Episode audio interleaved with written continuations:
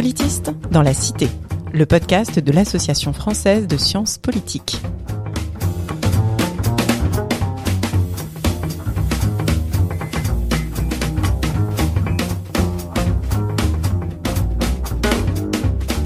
Bonjour et bienvenue dans Politiste dans la Cité, le podcast qui vous parle des sciences du politique et de leur contribution à la vie politique en France et à l'étranger.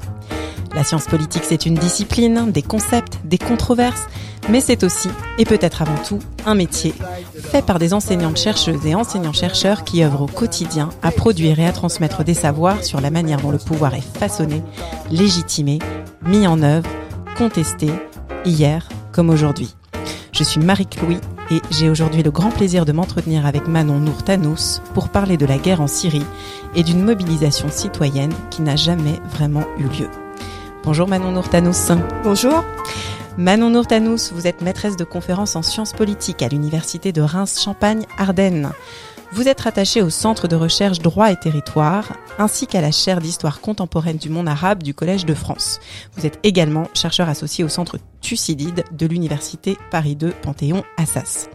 Vous êtes une spécialiste des relations internationales et du monde arabe, vous avez notamment présidé le Cercle des chercheurs pour le Moyen-Orient, le CCMO, et vous avez récemment pris la rédaction en chef de la revue Maghreb Mashrek, qui, je le signale, changera de titre euh, en 2022.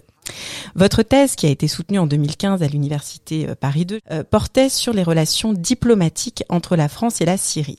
Et cette thèse a été publiée aux presses universitaires de France en 2017 sous le titre Chirac, Assad et les autres, les relations franco-syriennes de 1946 à nos jours. Et donc on l'aura compris par rapport au titre de l'épisode, vos recherches irriguent un engagement à la fois scientifique et politique euh, au sujet de la guerre civile en Syrie qui dure depuis maintenant dix ans. C'est une guerre sur laquelle vous êtes régulièrement intervenue à titre d'experte dans de nombreux médias. Je citerai notamment votre dernière intervention sur France Culture au micro de Florian Delorme dans un épisode au titre assez évocateur, Retour à la case Bachar, et c'était au début du mois de novembre 2021. Alors si vos recherches résonnent avec cette actualité syrienne dont on parle sans doute trop peu, euh, ce serait déjà euh, une bonne raison de vous écouter. Mais l'autre raison pour laquelle je vous ai invité, c'est aussi parce que dans un contexte où notamment en raison de l'Afghanistan, euh, on parle beaucoup de la nécessité de mobiliser la communauté des enseignants-chercheurs pour faire œuvre d'information et de solidarité, on a aussi tendance à oublier tous ces moments où la communauté scientifique n'a pas été entendue et où la mobilisation n'a pas pris. Et donc on va commencer cet entretien, Manon Nourtanous, avec une première question rituelle. Qu'est-ce que cela signifie pour vous être une politiste dans la cité? Alors, être une politiste dans la cité, je dirais euh, que c'est une évidence, c'est presque contenu dans les termes eux-mêmes. Euh, ça n'implique pas forcément un engagement au sens de, la défense argumentée d'un positionnement, et je pense qu'on y reviendra sur la crise syrienne, on en reparlera, mais euh, une disponibilité, euh, une manière de penser, une manière de poser les termes du débat, justement pour que le débat puisse avoir lieu. Euh, je trouve que ça a aussi un sens euh, physique. J'aime quand les universités sont au centre des villes ou organisent des débats ou des rencontres dans la ville. autrement dit, tout ce qu'on recouvre un peu aujourd'hui sous le terme de médiation scientifique, le fait de vulgariser des savoirs non pas en les appauvrissant, mais en partant des questionnements de la cité. Et euh, si, si, je regarde un peu ce que j'ai pu faire en ce sens, on avait eu l'initiative avec euh, quatre autres femmes, euh, journalistes, écrivaines, d'un blog sur le conflit syrien qu'on avait appelé le conflit syrien pour les nuls en français et en arabe, qui partait justement des questions de la cité, des questions qu'on pouvait entendre de part et d'autre. Et je, je, prolonge un peu cette démarche en préparant un, petit livre d'idées reçues sur la Syrie où, le, où la comment dire, la logique est la même, c'est-à-dire euh, partir des questions que l'on entend de ceux de. Alors euh, les questionnements euh, que vous vous posez, ils datent, datent pas d'hier. Hein. J'ai rappelé le sujet de votre thèse, donc sur les relations diplomatiques franco-syriennes. votre thèse, elle a coïncidé en fait avec le début de ce conflit syrien, de cette entre autres guerre civile. en quoi est-ce que cela a perturbé ou pas d'ailleurs le déroulement de vos recherches? Alors, j'ai commencé ma thèse en 2009. Euh, les événements en Syrie euh, datent du début 2011 et effectivement, ça a très vite euh, eu une influence sur mes recherches, je dirais de trois manières. la première, c'est sans doute la définition du sujet et en particulier le, le, le bornage chronologique. Euh, donc j'avais, comme beaucoup de doctorantes et doctorants sans doute, usé du, du fameux jusqu'à nos jours, qui est une pirouette utile pour garder une souplesse dans la définition du sujet. En tout cas, c'était une manière de montrer que j'étudiais des processus en cours. Et là, de fait, il y avait une date de fin. 2011 montrait une nouvelle séquence. En réalité, j'ai pas choisi comme date de fin 2011, mais 2007, puisque j'étudie les, les, deux mandats de Jacques Chirac. Euh, L'idée étant de voir les récurrences, de voir des cycles dans les relations franco-syriennes.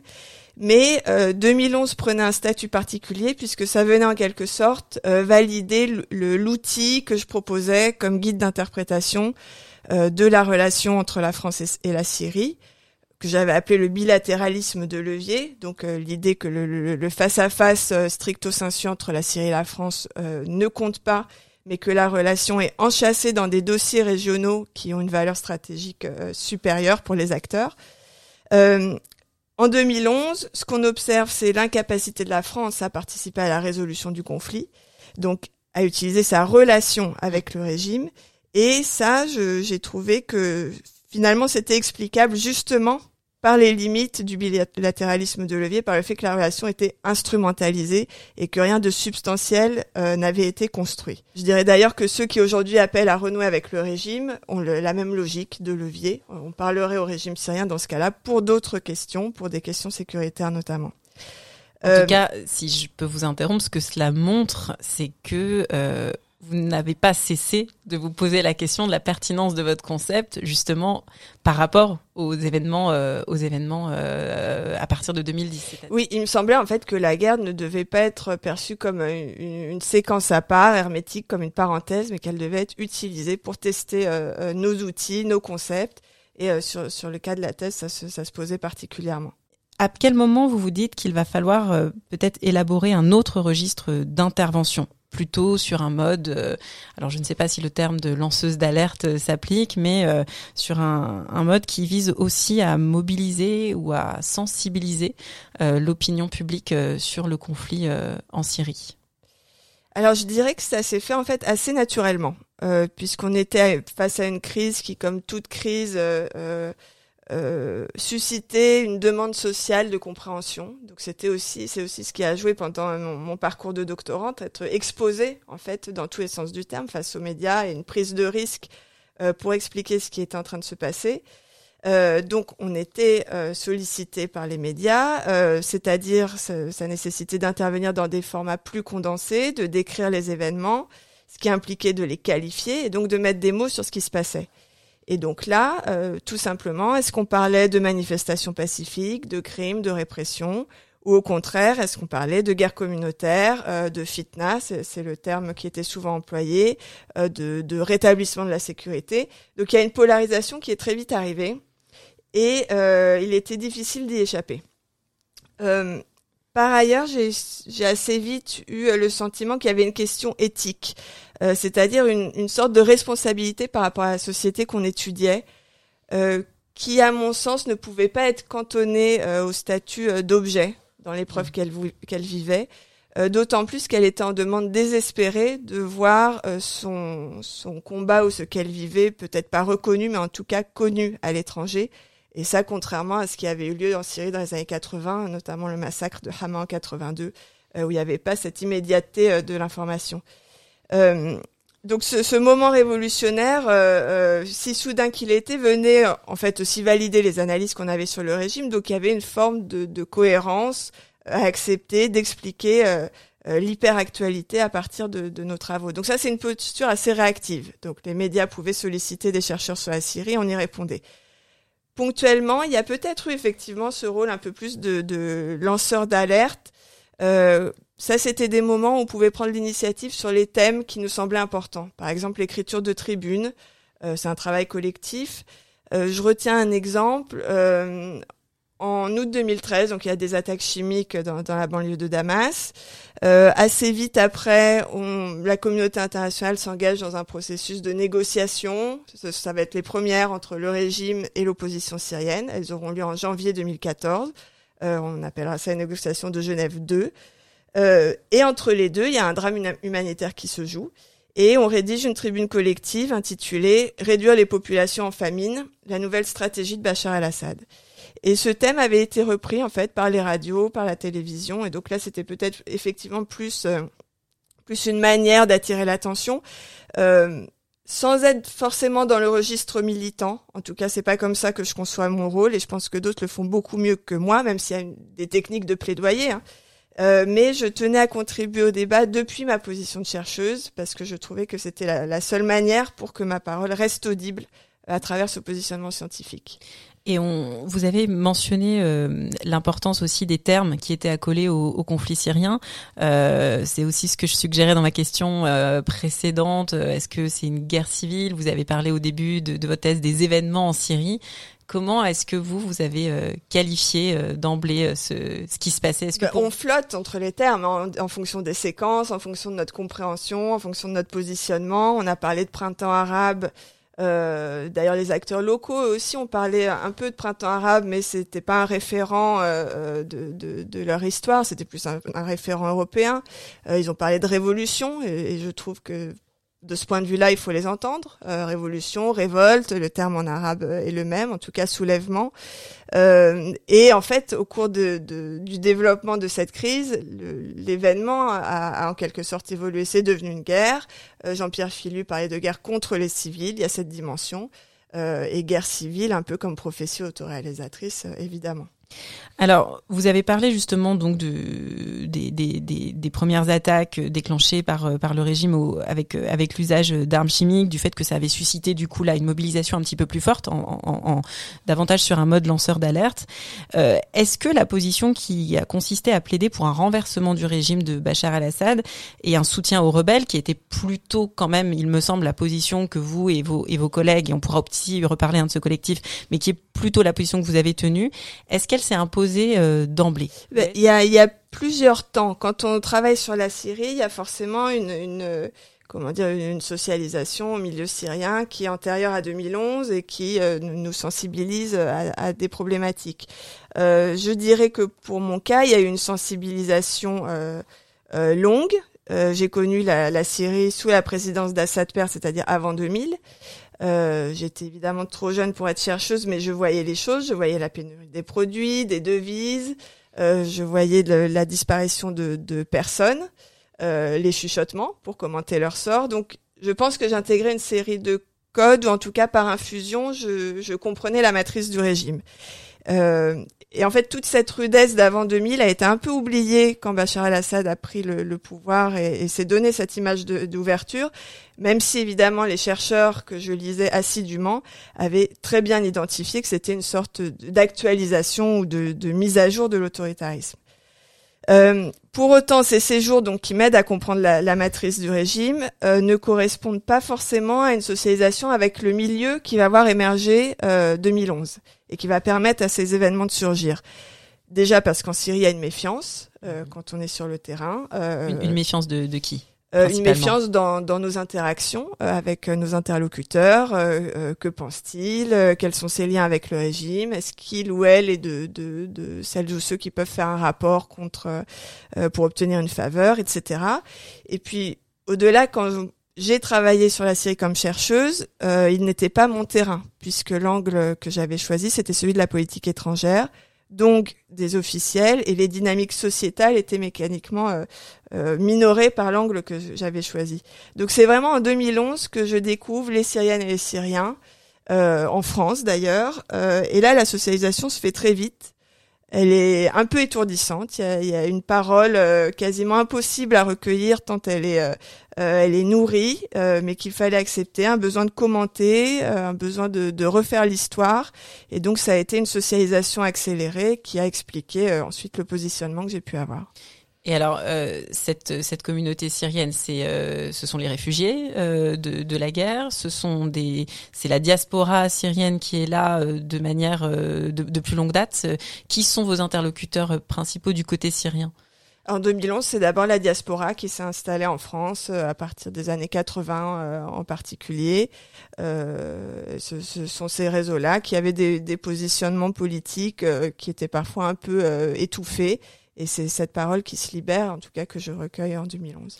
Et donc c'est pas, ça va pas non forcément être la parole de ceux qui vont, euh, voilà, qui vont être exilés ensuite, donc tous ces réfugiés dont on a, euh, dont on a tant parlé. Ou Alors pas encore. Oui, oui, cela euh, arrive un peu plus tard, disons à partir de 2014. Les rapports sont différents d'ailleurs. Ils sont souvent pas francophones. ils ont eu une expérience de la violence, un besoin aussi de parler de, de ce qui se passe. Et d'ailleurs, il y a un rapport de légitimité intéressant avec les Syriens qui sont restés en France, qui peuvent être solidaires de, de leur combat euh, mais qui n'ont pas vécu, euh, disons, euh, dans, dans leur chair les événements et la répression qui se déroulent là-bas. Alors, pour qu'on analyse un petit peu justement ce que ça peut être une mobilisation d'enseignants-chercheurs, j'aimerais bien qu'on revienne sur la manière dont c'est organisé cette communauté de spécialistes de, de la Syrie et du monde arabe aussi, j'imagine, de manière un peu plus générale. Est-ce que vous voyez des étapes, des, moments clés de, de, structuration de ce collectif? Et est-ce qu'on peut même parler d'un collectif ou est-ce que c'est plutôt des, des, voix euh, isolées euh, ou des voix individuelles, en tout cas, euh, sur la Syrie en fonction des expertises de chacun? Alors, sans parler nécessairement de collectif, en tout cas, on avait des problèmes communs dès 2011. Euh, D'abord, enquêter sur un terrain euh, non pas seulement difficile, mais sur un pays en guerre, sur euh, dans un contexte de violence massive, dans un contexte de, de déstructuration des rapports sociaux. Euh, c'est lié, on avait aussi le problème de l'administration de la preuve. On était dans un contexte de désinformation, peut-être qu'on en reparlera, euh, qui plaidait pour un retour au terrain et justement cet accès était problématique. Euh, on était face à une densité euh, événementielle, euh, comme dans beaucoup de guerres civiles. En fait, il y a un nombre assommant de sources, ne serait-ce que parce que les acteurs ont besoin de produire, de collecter des preuves. Donc, on avait beaucoup de, vidéos, de témoignages. La, la, parole était devenue prolixe. et ça, ça justifiait d'ailleurs une dimension collective, c'est-à-dire monter des, des, programmes de recherche, que ce soit ERC, ANR, pour construire des savoirs partagé. C'était le titre d'un colloque de l'Institut français du Proche-Orient en 2018. Euh, c'est la seule manière en fait de, de saisir toutes les dimensions euh, de cette crise. Euh, et puis on était dans un contexte mouvant. Je me souviens que euh, Henri Laurence euh, en 2011 disait 2011 c'est les objets de recherche qui se rebellent contre nous. Et il y a un peu ça. On ne devait plus étudier la Syrie sous l'angle de la stabilité, même si elle était de façade, mais sous celui du mouvement. À partir de là, il y a eu des facteurs de différenciation entre les, les chercheuses et les chercheurs qui étaient notamment liés à la question du terrain. Donc fin 2012, le régime n'est plus capable de maîtriser l'ensemble du territoire. Euh, par sa force armée et donc il délaisse les espaces, notamment du nord de la Syrie, qui sont euh, moins utiles à sa survie. Ce qui va créer en fait deux sortes de terrains. D'une part, on a euh, des universitaires qui vont à Damas recueillir la parole officielle, qui acceptent d'enquêter via un circuit extrêmement balisé par le régime et à mener une observation contrainte quitte parfois d'ailleurs à se faire l'écho de la grille de lecture du régime. On le voit dans les thématiques euh, des productions qu'ils produisent, euh, où ils vont mettre l'accent sur la dimension communautaire, sur le rôle de l'islam politique, etc. Et d'autre part, on a un autre terrain au nord, donc ces zones libérées, euh, notamment autour d'Alep et, et, puis à la frontière avec la Turquie. et ce terrain-là, il permet l'arrivée de nouveaux entrants de nouveaux, de nouvelles chercheuses, de nouveaux chercheurs qui vont découvrir euh, le pays par l'angle du soulèvement, donc par euh, l'opportunité que crée la situation euh, de guerre. Donc ils s'y intéressent parce qu'il se passe quelque chose. Et ils abordent ce terrain syrien avec des intuitions de départ différentes et par un comparatisme avec d'autres terrains difficiles. Et donc dès là, il y a un, dialogue qui, qui, va se créer entre, disons, les, les nouveaux et les anciens sur l'utilité du terrain. Que tire-t-on des enquêtes multisituées qu'on pouvait continuer euh, à produire, c'est-à-dire enquêter sur la Syrie à partir des pays voisins, euh, à partir des diasporas, à partir d'entretiens Skype euh, Et à l'inverse, que retire-t-on quand on va sur le terrain Et est-ce qu'il suffit d'aller sur le terrain pour pouvoir continuer de travailler sur la Syrie? Ça, ça a donné des, des débats extrêmement intéressants qui ont eu lieu, par exemple, dans une demi-journée d'études organisée à Aix en 2013, qui s'appelait N'y aller que pour des prunes, où on voit bien que euh, il y a même une différence en termes d'outils pour réfléchir euh, à ce contexte syrien. Par exemple, est-ce que la notion de solidarité de groupe euh, utilisée pour comprendre le régime euh, dans sa dimension, disons, alawite, est-ce que cette notion est pertinente pour expliquer le soulèvement qui a lieu en 2011 Et, et donc il y a, y a tout ce dialogue et cette réflexion qui montre bien que la, la, la guerre remet en cause nos concepts et, euh, et, impose un dialogue avec ceux qui n'ont peut-être pas connu la Syrie avant et qui se focalisent sur une séquence, une localité, mais qui ont un matériau très riche qu'il s'agit d'exploiter. Mais alors justement, là, on, on parle beaucoup d'initiatives de, de, recherche. Euh, c'est comment euh, le, le, terrain syrien euh, va, va, amener à renouveler euh, des questionnements. Mais donc, on est, on est plutôt loin de, du positionnement aussi euh, d'alerte dont on a aussi parlé. C'est-à-dire que là, est-ce qu'il s'agit quand même, est-ce qu'il y a un accord tacite entre chercheurs pour dire qu'il qu'il s'agit aussi de prendre une position peut-être plus politique par rapport au régime euh, en place ou est-ce que cette dimension a tendance à, à, disparaître au profit de discussions justement plus plus scientifiques euh, sur le cours de la guerre? Non, je crois que le, ça a été à chaque fois des trajectoires individuelles et, et un constat par rapport aux observations que les, les, chercheuses et chercheurs pouvaient faire sur leur terrain syrien. Euh, et, voilà, ceux, qui ont vu par exemple Alep en 2013 euh, sont rentrés euh, avec euh, des convictions et ont aussi participé à des tribunes. Il n'y a rien de, disons, d'implicite ou d'écrit, c'est à chaque fois des convictions personnelles qui ont pu faire convergence à un moment.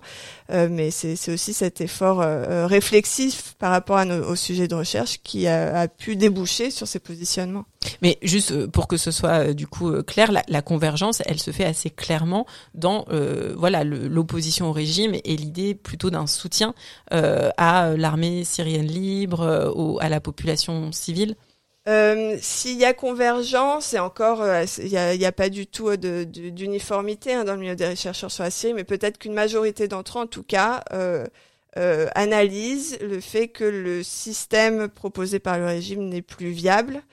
Euh, et, ça devient très vite politique quand on parlera de réouvrir les, ambassades à Damas, etc. Donc c'est peut-être ce constat-là sur le fait que la, mise à l'écart des sociétés civiles euh, ne, ne, peut plus être soutenue euh, et qu'il y a un point de non-retour, qu'on reviendra pas au statu quo ante, etc. Donc c'est peut-être ce point-là qui peut faire convergence.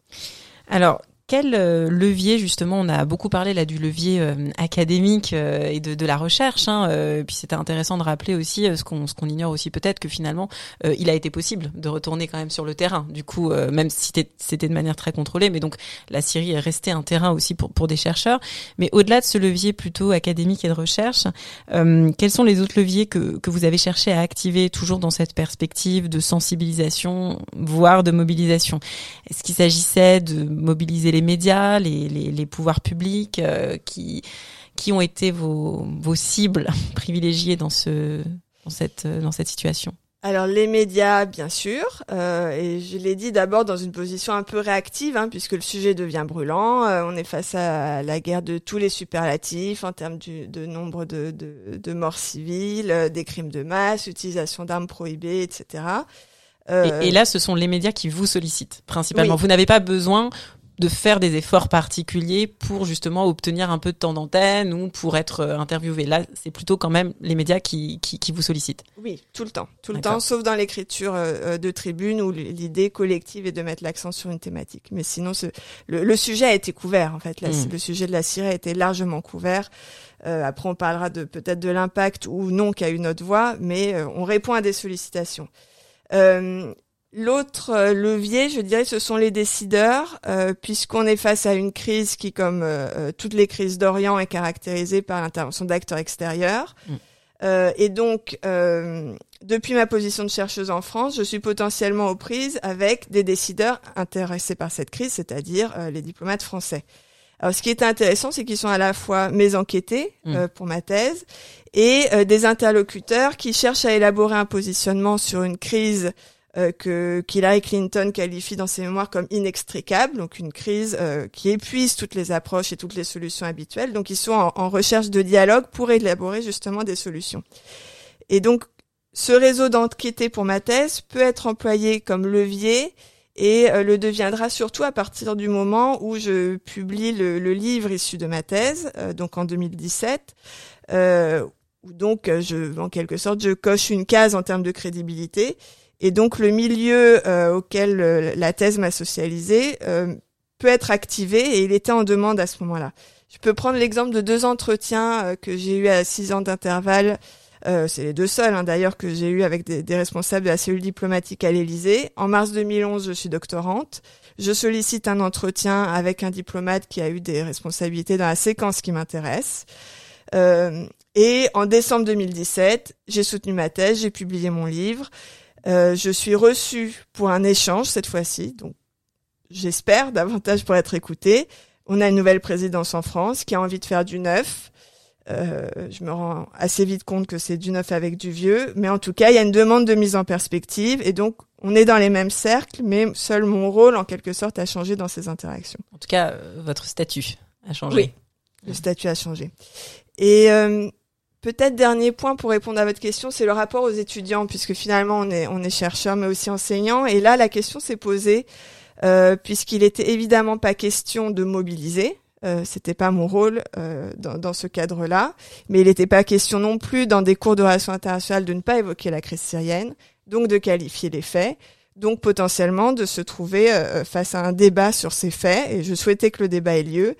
Et ça, ça m'a intéressé plus largement à, euh, aux théories du complot. J'ai été amenée à réfléchir à ces questions-là et à élaborer des séances de cours, plutôt pour les premières années d'ailleurs, pas restreint à la Syrie, mais qui consistait à essayer d'armer, euh, bon le terme est peut-être mal choisi, mais en tout cas d'outiller les étudiantes et les étudiants euh, pour leur apprendre à s'informer sur les crises au-delà du conflit syrien. Alors ça, c'est un point que, que j'aimerais bien peut-être qu'on détaille un peu parce qu'on n'en a pas encore trop parlé jusqu'ici, euh, justement de ce rapport aux étudiants. Euh, vous avez mentionné les théories du complot, donc c'est-à-dire que vous aviez l'impression dans les échanges que euh, ils étaient justement sensibles à cette désinformation du, du régime. Comment comment ces échanges se, se, se passaient? Ben, J'ai eu le sentiment très vite qu'il y avait une grille de lecture qui s'appliquait sur ce conflit syrien. Et, bon là, on parle d'un très petit nombre d'étudiants d'étudiants, ceux qui s'intéressaient à la région. Donc il y avait euh, deux trois idées sur le conflit, ce qui n'était pas le cas du tout de la majorité et qui pouvait avoir une grille de lecture un peu calquée euh, sur la guerre en Irak en 2003, mhm. euh, donc euh, l'intervention d'une puissance impérialiste contre le, le souhait de, de, de, des sociétés, euh, etc. Donc il s'agissait de montrer qu'à 10 ans d'intervalle, on avait changé de schéma, on avait changé de rapport de force, que les, les grilles de lecture en termes d'impérialisme euh, n'étaient plus explicatives comme elles avaient pu l'être, ou en tout cas pas forcément pour les mêmes acteurs. Peut-être que les Russes euh, sont en 2011 aussi impérialistes que les Américains. Euh, et sur, surtout qu'on était, si on veut parler de la politique américaine, face à une non-intervention. Hmm. Et, et, là, on revenait souvent aux faits, et ils étaient souvent étonnés du fait que, en fait, il n'y a pas eu d'intervention de, massive des États-Unis euh, en Syrie, en tout cas pas contre le régime syrien. Hein, quelques frappes isolées euh, sous Trump, mais pas davantage. Quand les États-Unis sont intervenus, c'est contre l'État islamique. Et donc, il s'agissait de revenir à cette séquence, à la chronologie, euh, au discours même des, des, responsables syriens, à la ligne rouge d'Obama, etc., euh, pour avoir une grille de lecture, disons, actualisée et ne pas calquer ce qu'ils avaient pu entendre par ailleurs. Alors ça va faire, euh, je le disais hein, dans mon introduction, euh, dix ans maintenant que vous, enfin beaucoup plus que ça, mais en tout cas une dizaine d'années depuis que le conflit a, a commencé, que, que, vous êtes euh, intervenu assez régulièrement dans, dans les médias et aussi du coup auprès des, des, décideurs dans une certaine mesure. Est-ce que vous avez eu l'impression qu'à un certain moment votre votre parole a, a fait a fait la différence ou est-ce que c'était plutôt un, une indifférence généralisée? Je sais que c'est une question difficile. Alors c'est c'est une question difficile parce que ça implique de faire le bilan sur ce qu'on a pu faire ou qu'on a raté. Euh, je dirais que sur ces dix ans, il y a eu euh, un peu de frustration à opposer. Euh, on a d'abord dû faire de la recherche dans l'urgence. C'était le cas jusqu'à jusqu'à Alep, je vais en reparler, en 2016. Et depuis, j'ai l'impression qu'on fait de la recherche dans l'oubli et qu'on essaye de, ramener le sujet sur le devant de la scène. On est dans une crise de temps long, une crise où on parle de post-conflit, on, on, a des injonctions à faire le bilan alors que tout est encore en cours, que les, les dynamiques euh, persistent. Euh, du côté oui, de juste par rapport à oui. ça, je, je, je, trouve qu'on on a un peu tendance à, à, à, faire comme si la guerre était finie. Euh, c'était peut-être aussi le sens de votre intervention sur France Culture. Euh, il y avait ce, ce, ce, titre "Retour à la case Bachar". Ça, ça donnait un peu l'impression que le conflit était, ça y est, que c'était que maintenant les l'issue avait été scellée. Je sais pas ce que vous en pensez euh, de ça.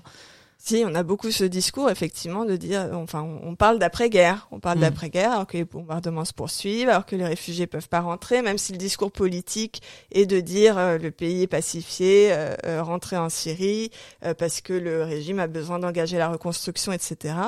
mais les, les, dynamiques sont toujours présentes. Elles sont, elles sont moins brûlantes, mais elles sont toujours présentes. alors pour ce qui est de, de l'opinion publique et des moments peut-être où on a pu agir, il y a il y a quand même, il y a une gradation dans l'horreur dans la crise syrienne. Euh, donc il y a des moments d'indignation, euh, par exemple les destructions à Palmyre, euh, le, les moments où euh, on a eu ces images d'un corps d'un enfant euh, qui, qui, partait pour l'exil, un corps échoué sur une plage. donc tous ces moments, il y a une indignation, je crois sincère, mais en tout cas temporaire. Et on en tire les mauvaises conclusions en termes de stabilité, en termes de, de, de responsabilité par rapport à la situation. Donc l'opinion publique euh, a mis en lumière euh, euh, régulièrement des, des, thématiques sur la crise syrienne et nous a donné l'occasion parfois d'expliquer. du côté des décideurs, je pense que le grand moment où ils ont été un peu saisis, c'est le moment Alep, donc c'est-à-dire les bombardements sur Alep Est. on est fin 2016.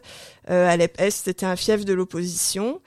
Euh, ce sont des bombardements donc menés par le régime et surtout par la Russie, euh, perçus comme un tournant de la guerre à la faveur du régime syrien. Et donc là, il y avait une sorte de paradoxe où à la fois on était entendu, il y a eu beaucoup beaucoup d'émissions euh, sur Alep, euh, et en même temps il y avait une, une inaction. Et ça, c'était euh, c'était source d'une profonde frustration. Et je me souviens d'une émission avec Laure Adler, L'heure bleue à laquelle je participais. Et pour la première fois, j'ai eu l'impression que, que l'émotion ne venait pas desservir nos propos. Euh, et que, l'ampleur de ce qui se passait justifiait peut-être cette parenthèse, tout en continuant d'analyser, mais que, ça le justifiait. Euh, donc, euh, bon, ça, c'est pas spécifique à la crise syrienne. Aujourd'hui, on a peut-être un petit frémissement autour de la question de rouvrir les ambassades à Damas. Donc ça, c'est un processus qui a commencé, mais la question se pose pour les Occidentaux. Euh, et je dirais que sur ces thématiques, j'ai essayé un peu de d'inverser la manière de choisir mes, mes sujets de recherche. Euh, j'ai dirigé un ouvrage collectif Fréquenter les infréquentables en diplomatie qui paraîtra euh, l'année prochaine, donc à partir de différents terrains, pas uniquement la Syrie. Euh, mais il y a une dimension opérationnelle assumée. Que gagne-t-on ou qu'a-t-on gagné dans différentes situations à refréquenter les infréquentables, à faire varier nos critères, nos lignes rouges euh, etc. Et je trouve, on revient un peu à la, question initiale, que partir d'un questionnement présent dans l'agenda politique euh, pour y apporter des éléments de réponse issus des recherches euh, est un processus euh, qu'on doit aussi assumer. en tout cas, moi, c'est un travail qui m'intéresse et c'est une autre manière de se faire entendre. Alors vous, vous parlez d'assumer, euh, ça m'amène à une question euh, sur euh, l'anonymat de certaines prises de, de position euh, et sur est-ce qu'on signe en son nom, est-ce qu'on assume des positions en son nom? Ou est-ce que parfois on est obligé justement de recourir soit de ne pas signer, soit de recourir à un pseudonyme? je sais que ça a été, vous, avez été dans les deux situations, alors est-ce que vous pourriez peut-être revenir un petit peu là-dessus sur qu'est-ce qui dicte le fait de signer en son nom ou au contraire de, de garder, de garder un certain anonymat? Alors, c'est vrai que j'ai d'abord euh, signé quelques papiers sous pseudonyme. Euh, alors, pour le contexte, en 2008, je fais mon mémoire de recherche sur les Kurdes euh, au sujet d'un événement qui s'est passé quatre ans plus tôt dans le nord de la Syrie, donc un soulèvement kurde réprimé par le régime. Donc j'ai effectué à ce moment-là un terrain en Syrie. je connaissais les risques, d'ailleurs beaucoup plus pour mes interlocuteurs que pour moi. Euh, je connaissais les lignes rouges et donc quand 2011 arrive, on est à peu près dans, dans les mêmes types de codes. Euh, en tout cas, même s'il y a une part de jeu de dupes, je sais que si, si j'écris des papiers sur ce sujet-là, euh, il faut, il est préférable de les signer sous pseudonyme. Et le sujet est d'autant plus sérieux que j'ai ma famille en Syrie.